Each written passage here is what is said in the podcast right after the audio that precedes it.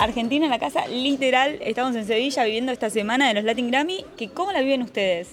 Bien, estamos re contentos de estar acá con los pibes de nuevo. Felices, la verdad. Son una semana de trabajo, así que estamos acá metiéndole, trabajando.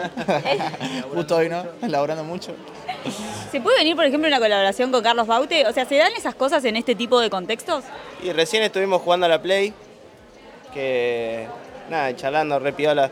Ojalá, viste, porque es alguien que escuchamos hace mucho y que nosotros admiramos, que lo tenemos como referente, así que obviamente se puede venir. Ahora, lo más lindo de, por ahí de lo que se vive acá es lo que no se ve en cámara, digo, es lo que... Porque la gente ve los premios, ve estas entrevistas. Ahora, ¿qué pasa en el backstage? ¿Qué me pueden contar de eso? Sí, hay mucho de eso que, que, no, que la gente no ve, que bueno, que por ahí nosotros hablamos con artistas de afuera y nunca tuvimos la chance de vernos y acá en los Grammy como que nos juntamos todos y hablamos y nos conocemos, entonces eso está buenísimo. Y también con gente de que, que no sé, que no te encontrás en la, en la, cotidiana y acá te cruzás, está buenísimo. Recién te preguntaba por, por Carlos, pero ¿se dan, se dan de verdad, ¿no? Colaboraciones o por ahí fusiones que no se hubieran dado de otra forma en estos cruces. Sí, sí, sí. La verdad porque también, qué sé yo, bueno, yo soy muy colgado con las redes, los artistas también como el Instagram no están tan ahí atentos y cruzarte y generar el vínculo en persona es más piola. También conoces a la persona y ves con cuáles te pinta, con quién no, que nunca sucede con quién no, pero con este sí, con este no. no, pero pará, debe haber una clasificación. Digo, ¿qué tiene que tener un artista para que tengas ganas de hacer una canción con él? ¿Para que le digas, che, vení al estudio o, o que vos le digas, sí, acepto ir al estudio con vos? Y hay muchas cosas, o sea, te puede servir eh, desde sus números, su buena onda, cómo canta, el estilo que hace, lo que propone él como artista. Hay un montón de cosas y algunos tienen todo y algunos somos amigos y grabamos y hacemos música. Es, eso va variando, ¿viste? Si la canción está buena también, le mandás. Roger, ¿tenés en cuenta lo mismo?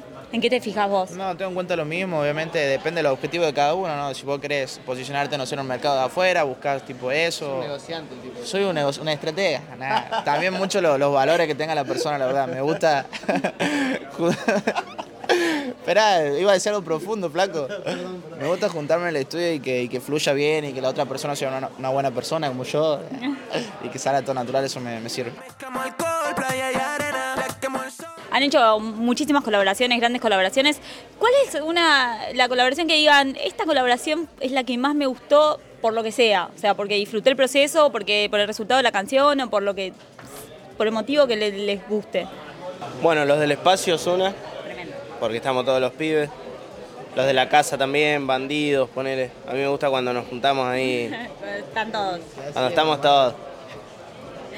Ruger, tu, tu, colaboración elegida de las que hayas hecho hasta ahora. Y yo creo que por lo que significa este, lo del espacio, además de mi remix, Bandido, eh, lo de la casa, Beso esas cuatro. Fernet. Beso con Fernet, con Marama, promocionando acá.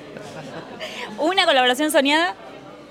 Eh, y bueno, Justin Bieber, una flashada así, digamos. No, me gusta. ¿Vos? Yo. Mike Tyson. ¿Qué hacía con Mike Tyson? Yo con Vin Diesel. Eh, ¿En no, creo que Mark Anthony es mi colaboración soñada. Sí, nunca me lo hubiera imaginado. Sí, ¿Por qué? ¿Por qué. Marc Anthony? Y porque yo me criaba escuchando los discos de él de chiquitito.